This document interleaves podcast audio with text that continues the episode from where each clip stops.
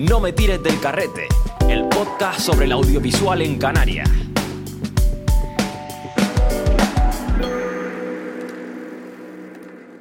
Bienvenidos a un nuevo programa de No me tires del carrete, el podcast sobre el audiovisual en Canarias. Y hoy tenemos con nosotros a un fotógrafo de bodas. Bueno, principalmente fotógrafo de bodas, pero él nos contará a qué más se dedica o un poco su trayectoria, ¿no? Así que tenemos con nosotros a Derimán Santana. ¿Qué tal estás?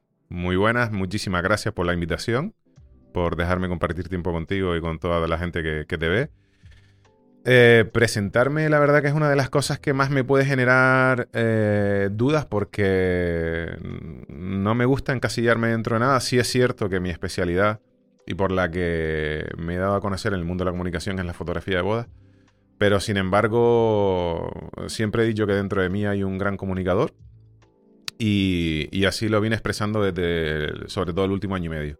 Que la fotografía de boda sigue estando ahí, sigue estando permanente, pero hemos derivado, hemos abierto más el espectro de la, del audiovisual, en el sentido de mm, más comunicación, nos hemos formado eh, en la parte de vídeo, eh, hemos mm, intentado crecer más a nivel profesional, eh, sin desvincularnos evidentemente de lo que es la fotografía de bodas pero hemos estado también centrados en crecer como una agencia de comunicación aparte. O sea, es como que a la fotografía de boda le salió, en este caso, dos hermanitos. Ya te contaré por qué, pero le salió también una agencia de comunicación y entonces estamos siempre, siempre haciendo cosas de, de comunicación, no solo fotografía de boda. Pero sí es verdad que adoro y amo la fotografía de boda. Es que yo no te conocía y bueno, yo intento investigar un poco sobre los invitados y la verdad que si te metes en tu perfil, lo que va a ser es fotografía de bodas. Te, Correcto. Te, encasillas ahí. Pero entonces, ¿qué, más cosas haces también aparte de eso? A ver, es cierto y esta es la primera vez que hablo sobre el tema. En mi perfil profesional de fotografía de bodas, el de Derimán barra baja Santana, nunca he sacado nada de, de Miami 1906 Studios. Y no lo he sacado porque siempre he querido que la imagen mental de las personas que me puedan seguir en la fotografía de bodas no se mezcle con, la, del, estudio. Pero es que eh, con, el tema de la pandemia, como todos sabemos, a, todos nos pasó un montón de facturas. Eh, yo entendí que tenía. Eh, nadie se podía imaginar lo que nos iba a suceder. Entonces yo entendí que tenía todos los huevos en la misma cesta y, una mañana me, me, planteé y dije, pero vamos a ver, si tengo una panadería, estoy haciendo solo pan y puedo hacer más productos aquí. Y empezamos a formarnos con, el marketing digital y a estudiar mucho el mercado. Durante toda la pandemia estuvimos eh, reinventándonos. Dijimos, cuando de esto salga, queremos abrir un, campo mucho más, amplio. Y es verdad que ahora mismo la gente, quien, quien me pueda seguir, eh, el 90% solo me ubica con fotografía de boda. Pero es que nosotros aparte tenemos un equipo muy profesional con el que gestionamos eh, redes sociales, gestionamos formatos audiovisuales, eh, hacemos un montón de tipos de contenido, además de, producciones de apoyo en, eventos, ¿no? Con, una productora de aquí importante, con la que también desarrollamos actividad llevándole eh, toda la comunicación. Somos su agencia de comunicación y de producción audiovisual en todos sus eventos, conciertos, ruedas de prensa, todo lo que necesite. Entre otras empresas, ¿no?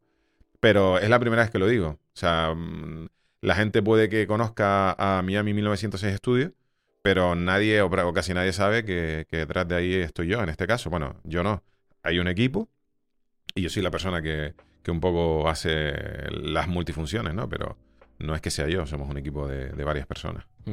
Entonces, ¿es, ¿crees que es importante a la hora de, digamos, venderse, separar cada marca en base a lo que se dedica cada una? Porque claro, tú dices que tienes ahí solo Derimán Santana para bodas y que nunca jamás has mencionado la otra faceta tuya que es de, bueno, digamos, agencia de marketing, podemos decir. Sí, eh, hombre, yo tuve la suerte de aprender de, en España en la fotografía de boda de los mejores de, en ese momento del sector y todos coincidían en que había que, incluso dentro de la fotografía, si hacías fotografía de recién nacido, un perfil solo de fotografía de recién nacido, si hacías un, fotografía de boda, un perfil exclusivo.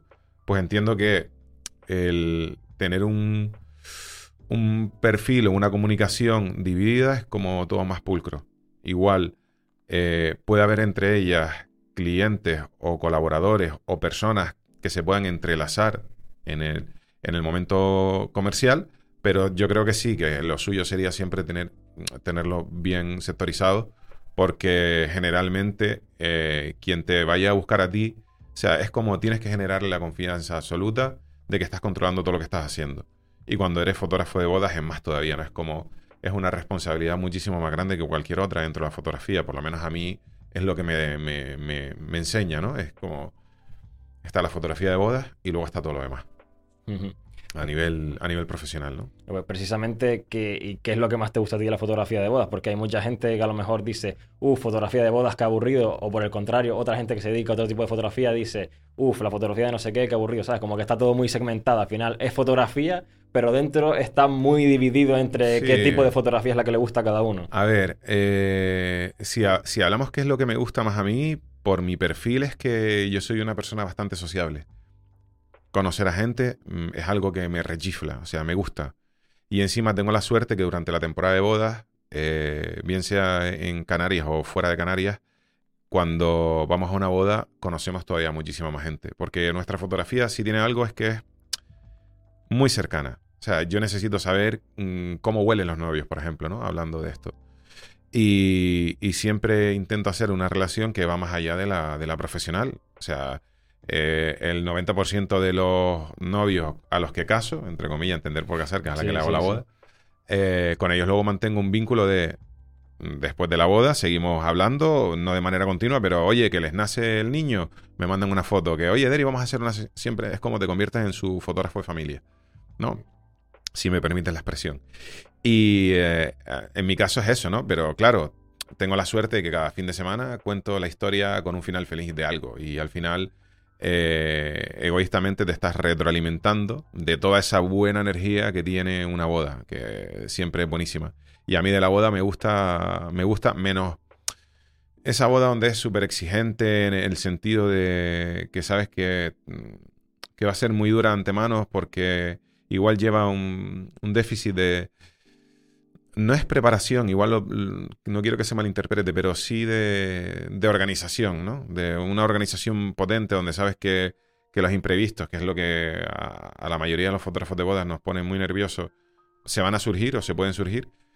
Esa es la parte que no me gusta, pero la parte de estar ahí currando 10, 12 horas y, trabajar con no solo con los novios, sino con su núcleo más fuerte de amigos, con sus familiares, no sé, eso para mí es maravilloso, ¿no? ¿Y no crees que en algún momento puedas cansarte de ello? Porque no sé qué edad tendrás tú, pero a lo mejor hay gente un poquito más mayor que tú que ya lleva trabajando tiempo y dice, uff, ya es que lo hace, digamos que ya pierde esa magia, que lo mm. hacen como trabajo porque le da dinero y poco más, porque ya no tienen esa... Sí, esa a ver, está claro que en la vida todo tiene su momento, todo tiene su momento. Y todo pasa, como dice una amiga, ¿no? Al final todo, todo pasa. Pero sí es verdad que eh, yo, por ejemplo, no veo, yo actualmente tengo 40 años, no me veo todavía abandonando la fotografía de boda. Y cansarme, no. A ver, yo lo dejaría en el momento en el que no tuviese, no sintiese lo que siento los viernes o los sábados. Si yo no me pongo nervioso, o si no hago siempre el mismo ritual que hago los viernes o el, el día antes de la boda, si no hiciese, si me saliese de ese estándar, ya para mí sería un indicativo como que algo está fallando dentro. O sea, yo me sigo emocionando, los speech que me, que me, que me afectan, mm, sigo llorando las bodas, o sea, yo las vivo muy intensamente. Bueno, de hecho es que eh, tengo una muy buena amiga que me dice que soy un intenso, ¿no? Para lo bueno y para lo malo, y es verdad, soy así. Y, y lo vivo muy a tope. Pero, no sé, yo yo creo que no me podría, que, o sea, que no a largo plazo no se sabe, ¿no? la vuelta que para la vida, pero creo que no, que no me, no me cansaría. Y de momento es que eso ni lo contemplo. ¿Y crees que se cumple, que los estereotipos que tiene la gente sobre los fotógrafos de boda se cumplen? Es que de estilo, por ejemplo, esta es una cosa muy tonta, muy sencilla, pero yo qué sé, los fotógrafos de boda comen mucho en las bodas, por ejemplo. Bueno, a ver, eh, hay de todo, ¿no? Hay de todo. Bueno, obviamente. Hay de todo. Eh, como en todas las profesiones. Hay, hay cosas que sí se cumplen, algunas cosas que sí se cumplen, hay otras que no. Pero es verdad que mm, no, sabría cómo, igual explicártelo. Pero creo que luego al final cada maestrillo tiene su librillo y cada, cada persona es su marca de bodas. Por ejemplo, en este caso, la mía de Rimán Santana. Yo soy una extensión de eso, de mi persona. Entonces, eh, por decir una cosa que acabas de decir, yo tengo la manía de en las bodas prácticamente no comer. No me gusta que no me sirvan. Explico. Hemos ido a bodas donde eh, los metres, mm, no sé por qué aquí en Canarias pasa mucho, les cuesta muchísimo a empresas de catering, mm, aunque esté contratado, aunque yo lo tenga por contrato con los novios, eh, ponernos de comer al equipo y a mí, ¿no? A los que vamos. Yo prefiero que me pongas de comer y luego decir yo lo que como a que no me pongas. Pero yo, por manías, bueno, por manías y por una cosa que me sucedió en la primera boda que hice en Barcelona, pues decido que los días antes de la boda eh, comer lo más limpio posible o muy poco y el día de la boda eh, comer lo justo para, para mantener la energía y parar. O sea, con eso te quiero decir que yo, por ejemplo, no puedo, no cumpliría esa premisa en la que se dicen que los fotógrafos de bodas comen mucho. como otros que dicen que ligan mucho, u otros que dicen que beben mucho, y otros que dicen que mm, hay de todo. Al final hay de todo. Y cada boda al final es, es una cosa, es un, casi un día entero, ¿no? O sea, ¿es una cosa dura o no? Eh, es durísima, pero no, te hablo a nivel físico, te hablo a nivel mental. Porque, mm, por ejemplo, con mi tipo de personalidad, que a veces peco de, de excesivo de responsable, no es que me esté todo el día machacando durante la boda, estoy pensando en, tiene que salir bien es como que es, una sensación que va dentro de, de presión, de autoexigencia, de eh, tiene que salir así, tiene que salir así, tiene que salir así. Pero eso ya lo hago desde el momento, desde la misma semana en la que va a ser la boda, supongamos la boda es el sábado, pues el lunes, el martes yo le mando un cuestionario a los novios para que ellos eh, me rellenen y yo con eso hacerme el timing al margen de la wedding planner, al margen de todas las personas que colaboren en la organización de la boda. Y yo en base a eso ya me hago una composición de lo que, de lo que va a ser la boda para mí lo que me agota realmente es la parte psicológica. O sea, me agota muchísimo el, estrés de eh, tener que desplazarnos de un punto a otro, eh, que vaya bien los tiempos, que la boda salga tal y como deseaba eh, la pareja. o sea, eso es lo que realmente a mí me agota. Porque luego a nivel físico, sí, son 12 horas de pie, son 12 horas que estás con un ritmo muy alto, pero también tienes momentos en el que estás parado. Sí, tiempos muertos. Tiempos muertos. Cuando ellos están comiendo, tú estás parado. Entonces, hay veces que no, que, que el, DJ empieza a hacer juegos porque lo tiene pactado con los novios y, y, es de más meneo esa boda. O hay algún speech, pero lo normal es que tú estés quieto. Entonces, tienes impas ahí bastante importante. A mí lo que más me agota es los, cuando son sobre todo eh, aquí en Canarias no tanto, pero cuando estoy en la península, e, ese momento en el que te tienes que pegar a lo mejor de casa al novio a la novia 45 minutos y luego otros 20 hasta la iglesia o hasta la masía o hasta donde te vayas a trasladar y que, te, tengas algún imprevisto ahí. ¿sabes? Eso es la parte que a mí me agota la mental. Y es curioso, eh, tú haces bodas, tanto, has hecho tanto de la península, como dices, como aquí, ¿no? Sí. ¿Y hay alguna diferencia? O sea, ¿notas alguna diferencia en la forma de organizar las bodas? Sí, o no, a ver. Y que nadie lo malinterprete, pero o por lo menos a mí me ha sucedido, y me voy a meter en un charco, pero yo cuando hablo, hablo y, es así. Eh, hace dos semanas tuvimos una boda aquí en un sitio muy bonito y hablaba con la wedding planner que iba a estar en esa boda de una situación que nos pasó la semana anterior. Y es que eh, hubo una. La boda fue muy bonita, pero hubo una desorganización tremenda. Y, y estábamos un equipo de cinco personas, de seis personas, y casi no, no, no, nos dieron de cenar hasta el momento en el que iba a comenzar el, baile de los novios. O sea, que estamos hablando de casi tres horas más tarde del momento. Empezamos a trabajar a las 12 eh, de la mañana y eso podía ser fácilmente once y media de la noche. Real, ¿eh? A uno de los compañeros se, se sintió hasta indispuesto porque llevaba mucho tiempo sin comer. Solo había bebido. Eso en una boda en la península no pasa nunca. No pasa nunca. Y no sé si es porque llevan a un fotógrafo de Gran Canaria, por lo tanto, el sentimiento es como si te traen de Gran Canaria, no es que sí te valoraran más, pero sí te tienen muy en cuenta, ¿no? O sea, tú ahí llegas, te sientas y eres como si fueses un invitado. Que yo no pido eso. Que yo no pido eso, ni siquiera estar de cara al público, sino simplemente en una zona donde si sucede algo, nosotros podamos fotografiarlo. Es lo único que pido. Eh, respeto y educación. Y aquí sí es verdad que pasa mm, muchísimas cosas a nivel organizativo que, que tú dices, mm, ¿Se podía pulir? Sí. ¿Podíamos ser a lo mejor más profesionales? Sí. Pero, chicos, el, canario tiene una forma para lo bueno y para lo malo de ser distinto y igual no va ni siquiera en la profesionalidad, como acabo de decir, sino va en, la personalidad. Pero también es verdad que me ha tocado aquí trabajar con Wedding Planner, que son lo más top. mm, nivel como si estuviera en el mejor sitio de la península, ¿no? Entonces, es que no sé qué decirte. Sí, bueno, es quizá complicado. A lo mejor también es que como en la península, como vienes de aquí, es, entre, entre comillas como si fueras un turista, ¿no? Entonces como que te tiene más en cuenta, te Sí, miman, no. te miman más. Es como, viene el canario, el canario, y, y incluso es otro, otra relación. No te voy a decir a nivel, no, no quiero que suene así, pero no es a nivel estrella, pero sí es verdad que cuando vas afuera, eh, la atención es totalmente distinta. Es totalmente distinta, no tiene nada que ver. O sea, es como, ah, tú eres el que viene de Canarias, que no sé qué, ah, pues mira, nosotros, y todo el mundo ha pasado por Gran Canaria, por Tenerife, por y todos te cuentan la misma historia, ¿no? Y tú lo escuchas cada fin de semana que estás fuera. Y eso a mí me encanta, ¿no? Pero sí es verdad que es como, es distinto. Y aquí llegas y dependiendo en dónde estés, pues oye, tienes más feeling con la wedding planner o con, la responsable o responsable local. Es distinto, es distinto. No es, mm, hombre, yo prefiero las bodas en la península, sinceramente. Y aunque me pase tres días fuera de mi casa, a mí me gusta más trabajar fuera. Pero, no sé, eso es a cuestión de gustos también. Bueno, y ya que estamos tocando el tema, eh, a la hora de, de encontrar esos trabajos fuera de, de aquí, en la península, ¿cómo, ¿cómo lo haces? ¿Cómo te vendes como artista? Es decir, la gente, tú te has trabajado un perfil de Instagram, una página web, etcétera, y la gente ve tu trabajo y te llaman por, por ello, ¿o cómo funciona exactamente?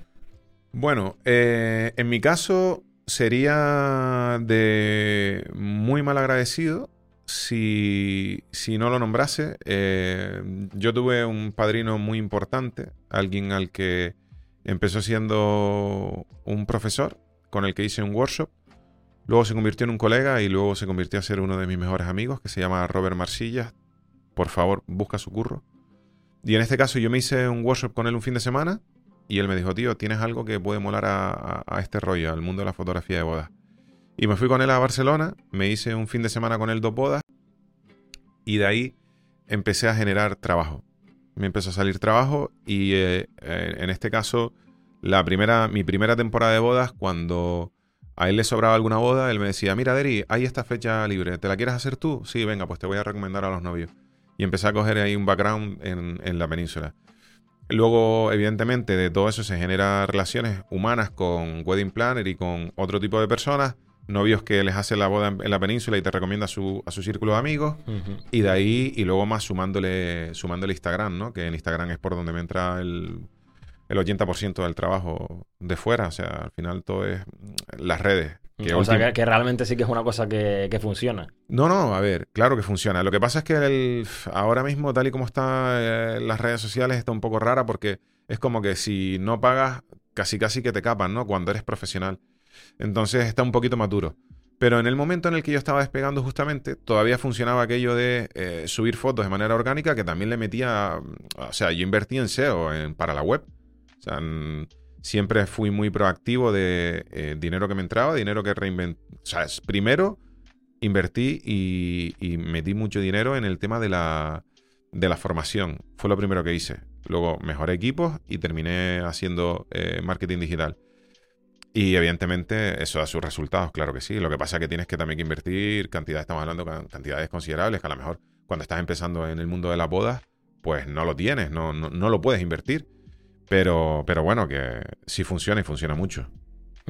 No, y aparte tú, como también tienes esa parte de marketing digital, pues también se, se compensa. O sea, se compensa no. Quiero decir que suma. Y aparte que a día de hoy, como eso está tan presente y después de la pandemia y todo el rollo, pues claro. Sí, sí. eh, bueno, en aquel momento tenía nociones, pero no tenía tantas. Y eh, lo que sí hice fue contratar una empresa, que ahora nos contratan a nosotros, para, para gestionar eso.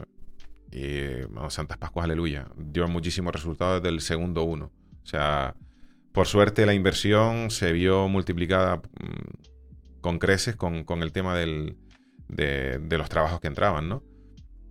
Pero es difícil porque mm, igual todo el mundo no tiene la posibilidad de eh, invertir ni la suerte que yo tuve, porque entre otras cosas, mm, al final mi trabajo no deja de ser igual que el de la mayoría, pero yo he tenido muchísima suerte porque eh, en un momento determinado de esta profesión, mm, la gente con la que yo me rodeaba eran los mejores, eh, y al final de ahí se aprende de manera indirecta, ¿no?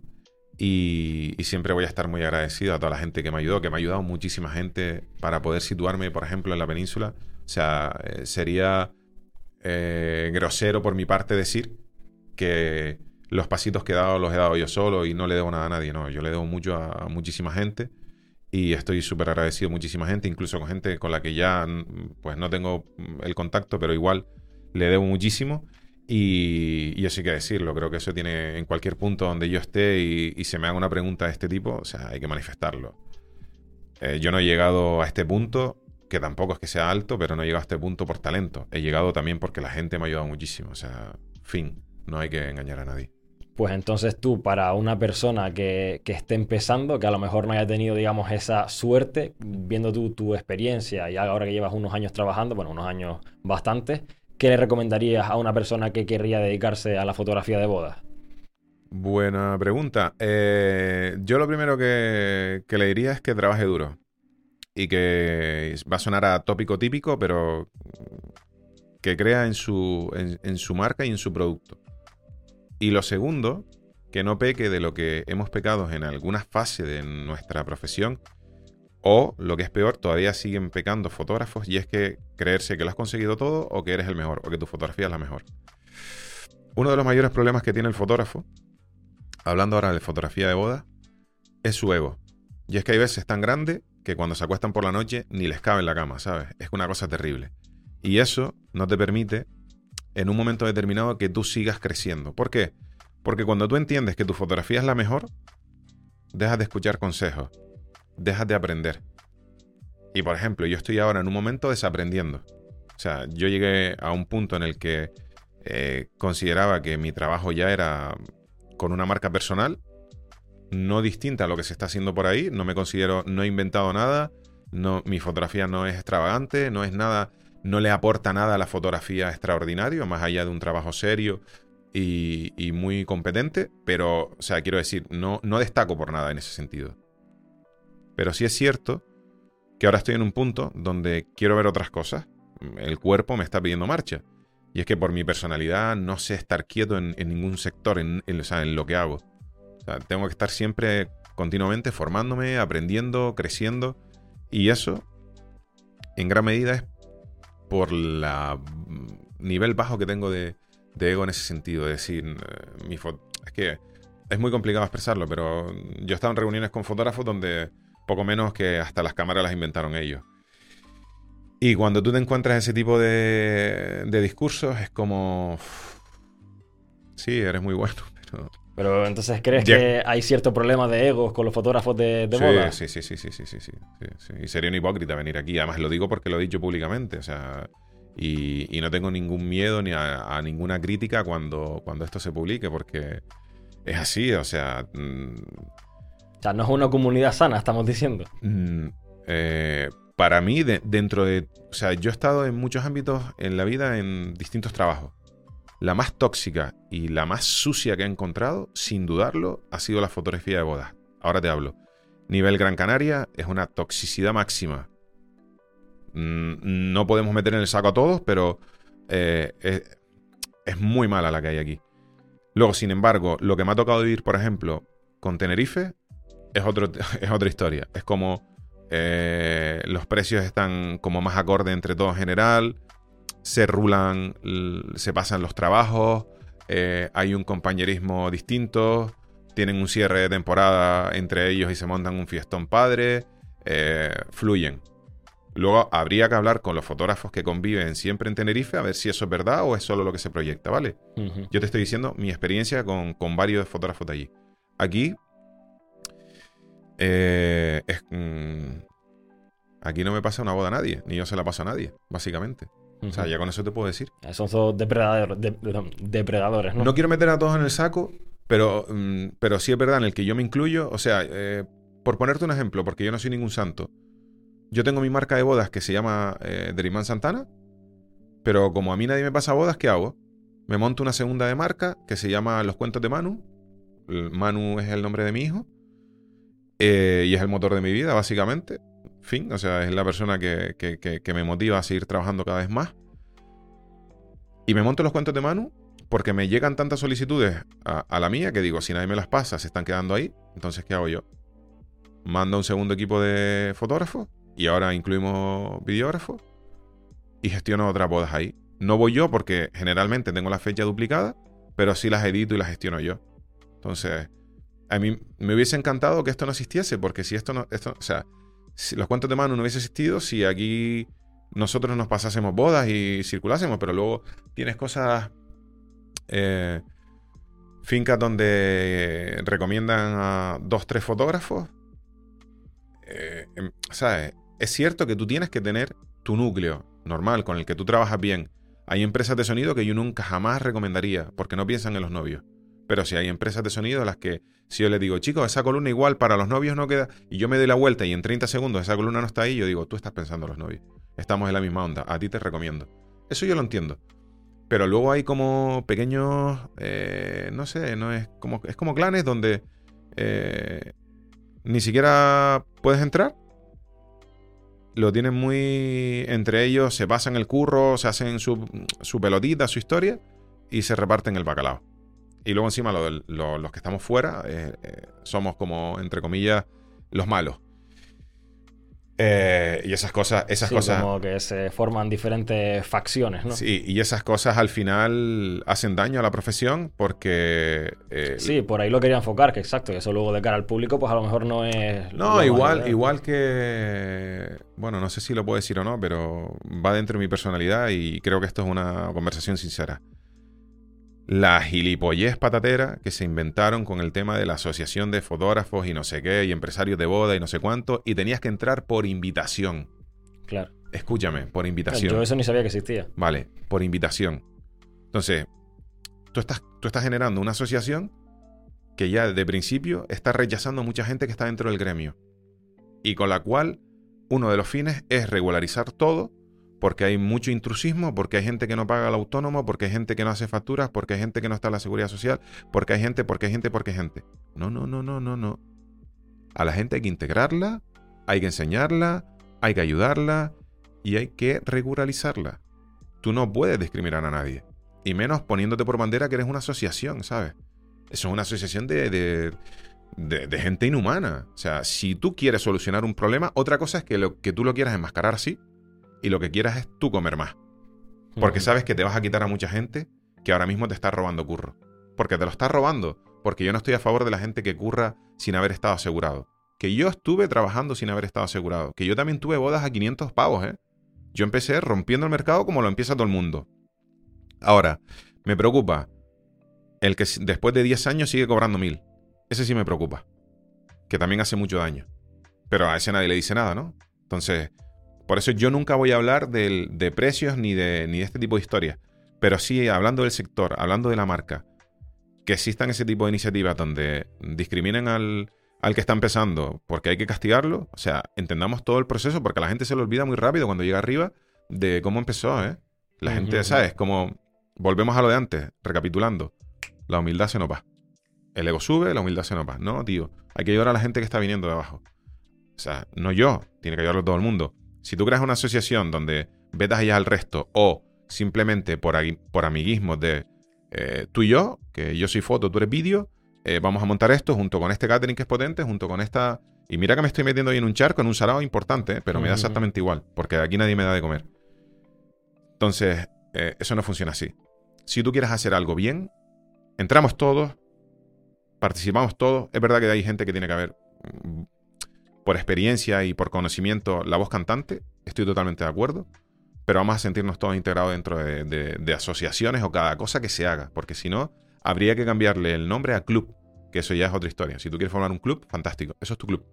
Pero asociación, a mí lo que me transmite es otra, es otra movida, ¿no? Lo, lo que han intentado crear, que al final terminaba fracasando porque no tiene. porque son 10, 12, 15, 20.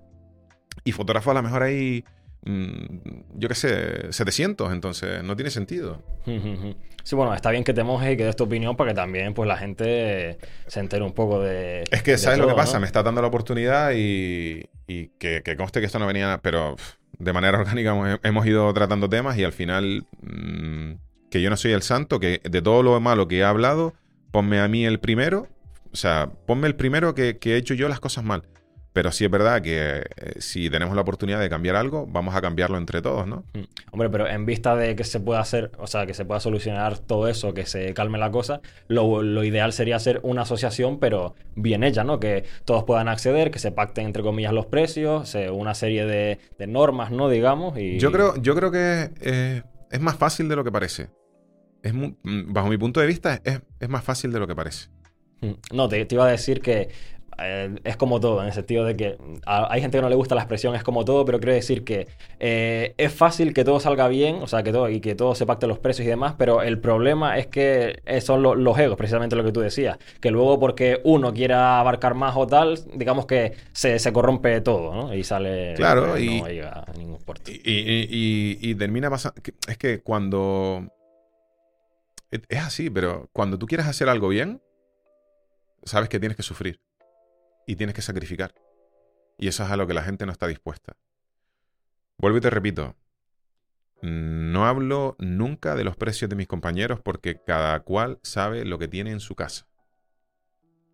Yo no le voy a ir a pagar las facturas a nadie, ni nadie me las va a venir a pagar a mí.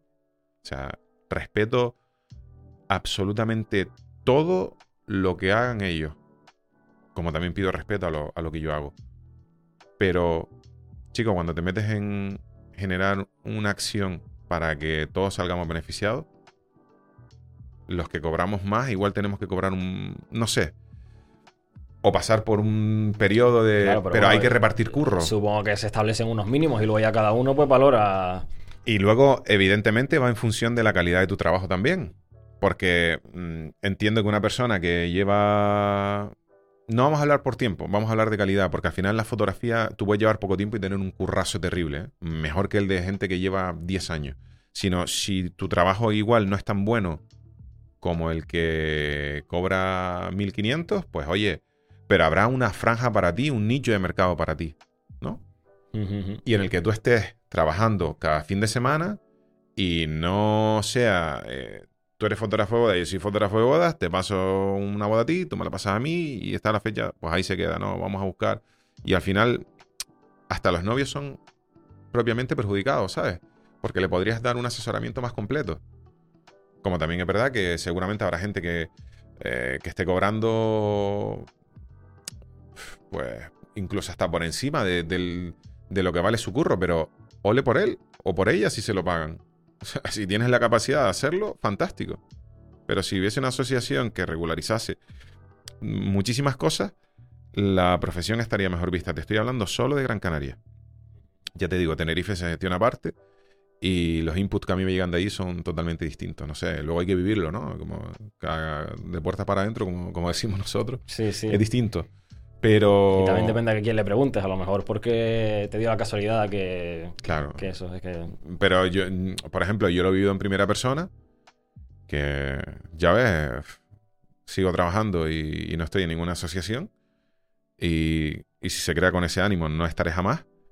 Pero si lo hacen a nivel público, donde podamos estar todos representados, pues iré con esa bandera y defenderé los intereses de, de todos, porque al final estás defendiendo los intereses de todos, no, no los tuyos. Pero está claro que no es fácil porque tienes que sacrificar cosas. Y a la gente no le gusta sacrificar cosas. Ya, pero yo creo que generalmente cuando la gente de un sector se une, generalmente es mejor hacer piña y que todos salgan beneficiados a tú intentar por tu cuenta eh, que a ti te salga mejor y al resto no. Hombre, Porque pues, imagínate, te lo traspaso a. Te lo, te lo llevo al tema de la música y tal. Eh, de, de que ahora de aquí están saliendo bastantes artistas famosos y tal, pues todos entre sí se han ayudado durante bastante tiempo. Entonces, pues ahora cuando uno sale para arriba, todos salen para arriba. Pues es un poco lo mismo. Pues igual, por ejemplo, el caso de, de Quevedo, ¿no? Que está ahora de muchísima actualidad. Y con Quevedo está Josep, está Vir, está Bejo, está Cruci, está La Pantera, Sí, está Daniela. Eh, es un, un grupo eh, muy homogéneo que entre ellos se están ayudando. Es súper co- mm, cooperativo. Y te lo digo porque tuve la suerte de trabajar con ellos hace poquito y de estar con ellos muy, muy cerca, ¿no? Y es como eh, una comunidad. Y eso funciona. Claro, luego también el problema tiene que estar en que pues, todos tienen que llevarse bien, ¿no? O más o menos Sí. querer ir para el mismo sitio. Es que volvemos a lo, a lo de- a lo mi- a lo mismo de antes. El problema son los egos. Querer ir tú por tu cuenta, yo, yo, yo y yo. Y ese es un problema que, que no sé si algún día vamos a poder erradicar, pero...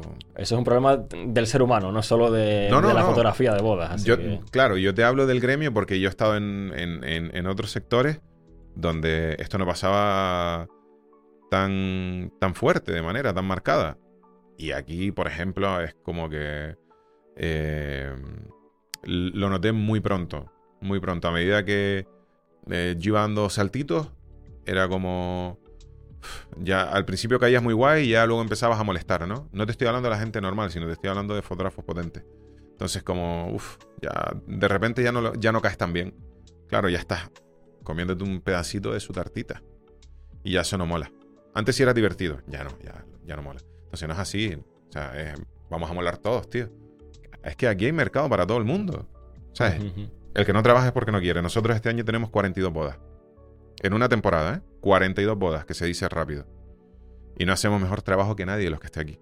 Que nadie. Nuestro trabajo no es mejor que el de nadie. O sea, generalmente yo por lo que he visto, todos los fotógrafos de bodas más o menos tienen eso, cumplen unos mínimos de calidad y no, no es una cosa que tú digas, este lo hace mejor, este lo hace peor, o sea, es una cosa que todos tienen más o menos... Y, y la libertad del gusto, de que la novia te elija, porque eh, yo soy de los que piensan, a ver, mayoritariamente, yo cierro una boda, tu trabajo tiene que estar con personalidad y fundamentado, bien. Pero yo cierro la boda mm, por esto, por el, el- el feeling que, que desarrollo con la pareja. Sí, bueno, pero al final es que eso en fotografía de bodas, por ejemplo, es importante, es decir, tú tienes que transmitirle confianza a, a los novios para que te elijan a ti, no te elijan a otro, ¿no? Para mí es, es- es una base importante, importantísima. Y vuelvo a lo que te dije al principio. O sea, yo tengo que saber hasta cómo huele esa pareja. O sea, yo tengo, tengo que conocerlo. No, no puedo llegar el día de su boda y, y hacer... mm, Es que necesito que cuando entre por la puerta viene Derry. No, viene el fotógrafo, viene el fotógrafo. No, no, viene ujú. O sea, me preocupo y me ocupo mucho de que eso suceda en el, en el- en el transcurso de, del- de la fecha, hasta, desde que se cierra la boda hasta que se va a celebrar. Y es así. Y, y luego me preocupo mucho de, de saber realmente qué es lo que esperan de mí. O sea, va- al final es un trabajo que te- hay que mimar mucho, ¿no? Tienes que estar muy de cerca con, con las personas a las que... Bueno, y también supongo que las wedding planner y todo lo, Sí. que, todo lo que engloba una boda tiene que ser así. Sí, sí, a ver. Y es, es un trabajo muy personal. Por eso siempre digo, sin que nadie se pueda sentir menospreciado o menospreciada, pero es un trabajo, eh, es lo más parecido al, al de la wedding planner, porque la wedding planner es que como habla como casi todos los días con los novios, ¿no? Nosotros igual no va pasando eso, que estamos siempre muy pegados y hablamos eh, de manera constante, o sea, eh, no somos un proveedor al uso. Vale, ahora te voy a cambiar un poquito de, de tema y es si a día de hoy crees que con la fotografía también necesitas añadirle vídeo. Es decir, porque como últimamente se demanda muchísimo el vídeo, tú como fotógrafo has visto que la gente, bueno, no sé si en- a lo mejor en las bodas no, pero en otros aspectos también te demandan el vídeo.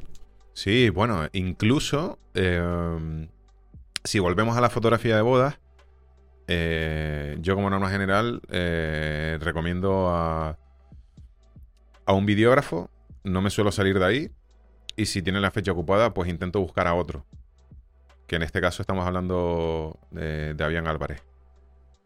Eh, es obvio que con el paso de las temporadas cada vez te demandan más al, al videógrafo. O ustedes hacen foto y vídeo. Bueno, nosotros no hacemos foto y vídeo. No hacemos en Deriman Santana. En los cuentos de Manu sí. Hay un equipo que hace foto y vídeo. En el otro no, porque estoy trabajando codo a codo con Avian. Y es un, es un sinsentido. O sea, con esto también te quiero decir que volvemos a lo que decíamos antes, donde decíamos que nosotros nos pasábamos los curros y ahí se quedaban los curros. O sea, yo estoy dentro de, al final de ese saco, como te dije antes. Bien. Eh, pero sí es verdad que, bajo mi punto de vista, yo le restaría importancia a cualquier otra cosa de la boda y tendría siempre contratado foto y vídeo. O sea, mm, para mí es tan importante el vídeo como la foto. Y el vídeo, los videógrafos eh, se merecen un respeto aparte. Porque hacer foto no es fácil, pero la postproducción de la foto es totalmente distinto al vídeo. Y eso generalmente las parejas eh, no lo suelen entender. Porque yo mis bodas de fotos las puedo entregar en 15 días, no hay problema. Tengo un método de trabajo súper eh, con una estructura muy firme, donde no se me atraganta ninguna boda. Pero mis compañeros de vídeo eh, llevan otro, otro tiempo y es, totalmente distinto. Es, hacer una película, es, es, una parte mucho más creativa. O sea, eh, es muy difícil hacer vídeo. Es que en casi todos los sentidos, bajo mi punto de vista, el, es que ten en cuenta, básicamente, el vídeo son 25, como mínimo 24 imágenes por segundo. Así que requiere ya solo de más tecnología, más tiempo de visionado, en fin, también tienes que añadirle la dimensión del movimiento, es decir, la foto es estática, el vídeo también tienes que añadirle la dimensión del movimiento, mover la cámara, etc. Entonces, como tú dices también, narrar una historia y tal, entonces a la hora de, editar, sobre todo, requiere de más tiempo, de revisar el material y todo. No, no, solo, solo el tiempo que, hay que para limpiarlo es, larguísimo. Pero sí es verdad que hay un auge muy potente. Y en Canarias, o en este caso en Gran Canaria, eh, los videógrafos, o sea, consolidados muy potentes, no es que sean muchos. O sea, tienen un, buen nicho de trabajo aquí. Hablando ahora de la fotografía y de la videografía de boda, ¿vale? Sí, habla, dentro del sector de la videografía de, boda. Solo de la videografía de boda, porque luego a nivel publicitario estamos hablando de otras historias. Sí, exacto. Pero sí es verdad que está muy demandado. Está muy demandado. Por suerte. Vuelvo. o sea, te lo reitero. No me plantearía mi boda sin fotos y sin vídeo.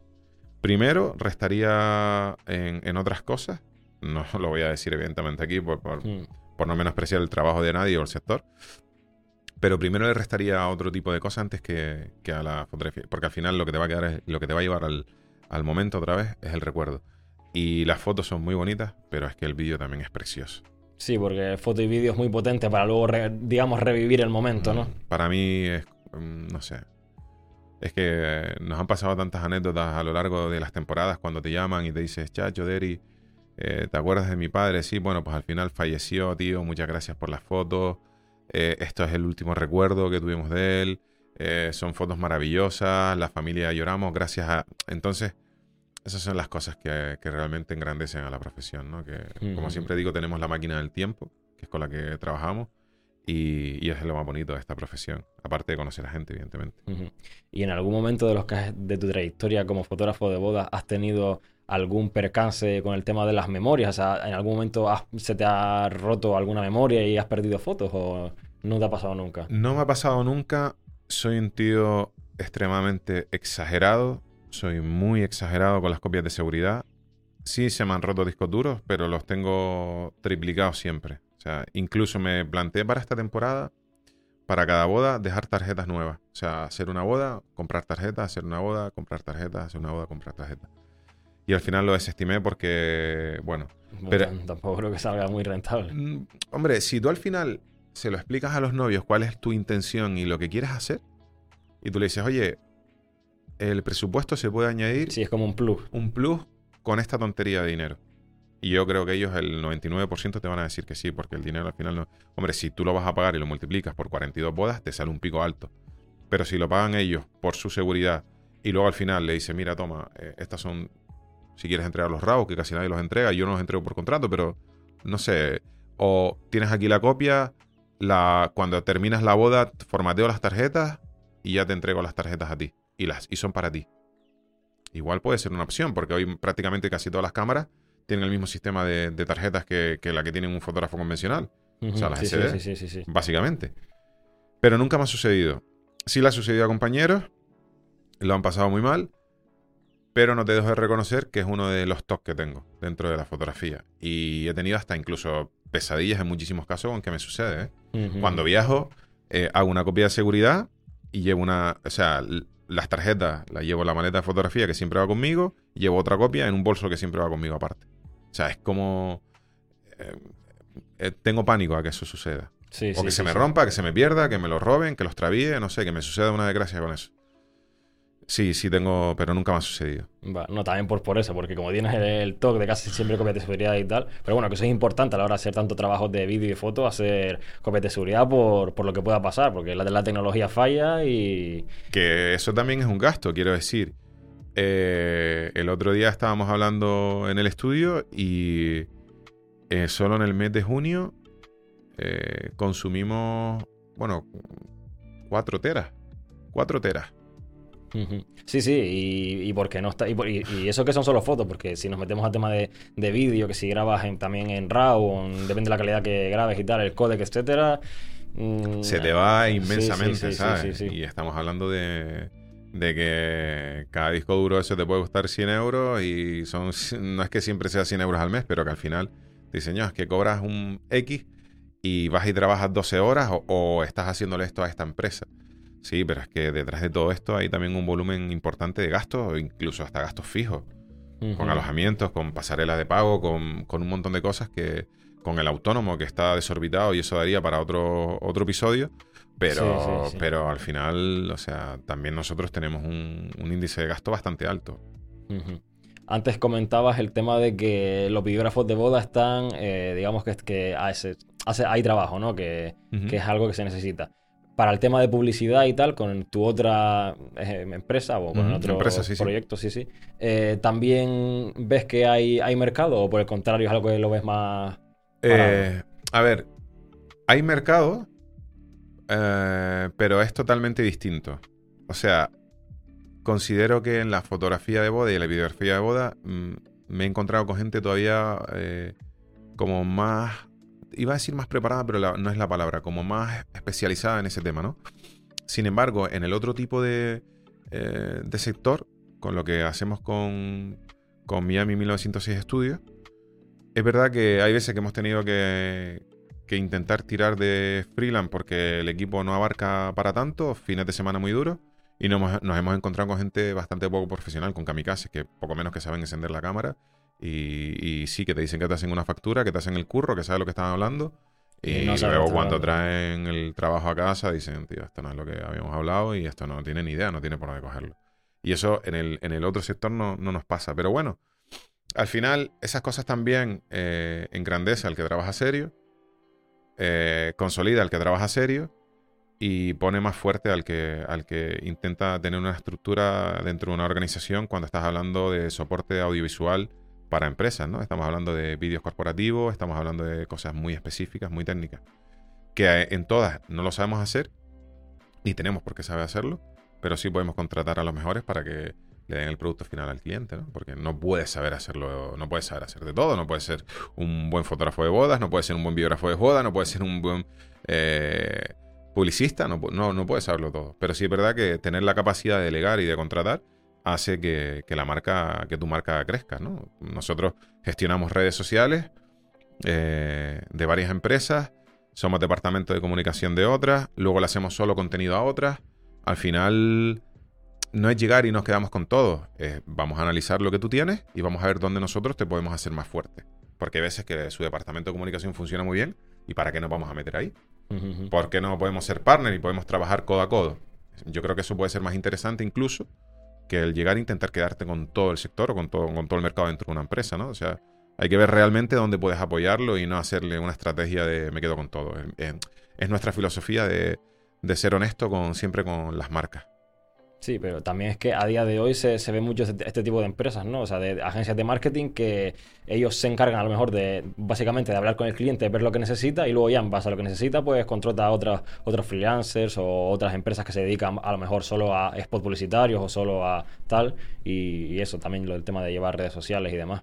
Eh, es entretenido. Nosotros podemos decir que no nos aburrimos nunca. Y, eh, no es que estemos trabajando 24/7 pero, pero sí es verdad que genera un volumen importante de, trabajo y, y también de, de, ilusión, ¿no? Porque es, que con es que es totalmente es antagonista a lo del, al mundo de la boda y por eso yo creo que me gusta tanto también esto. Eh, cada proyecto es nuevo y es un reto diferente, súper complicado. Y cuando tienes que ponerle en marcha al coco a nivel creativo o, sentarte en una reunión para hacer una propuesta de una estrategia, es muy complicado. es una plaza difícil de torear y tienes que ir con las ideas muy claras y saber qué es lo que vas a decir y fundamentarlo. No puedes llegar ahí y a ver qué es lo que sucede. Entonces. Y que el eh, cliente esté de acuerdo, ¿no? Y que el cliente esté de acuerdo, que en la mayoría de los casos no está de acuerdo y dice hay que hacerlo por menos presupuesto y ya tienes que hacer un trabajo readaptativo en el que tienes que ver la funcionalidad de todo el, de todo el invento, porque igual no interesa que ese invento se ponga en marcha en ese momento, por, si está abocado a un fracaso porque le falta recursos económicos, entonces igual es mejor mantenerlo y decir, bueno, pues vamos a hacer otra cosa, no eso.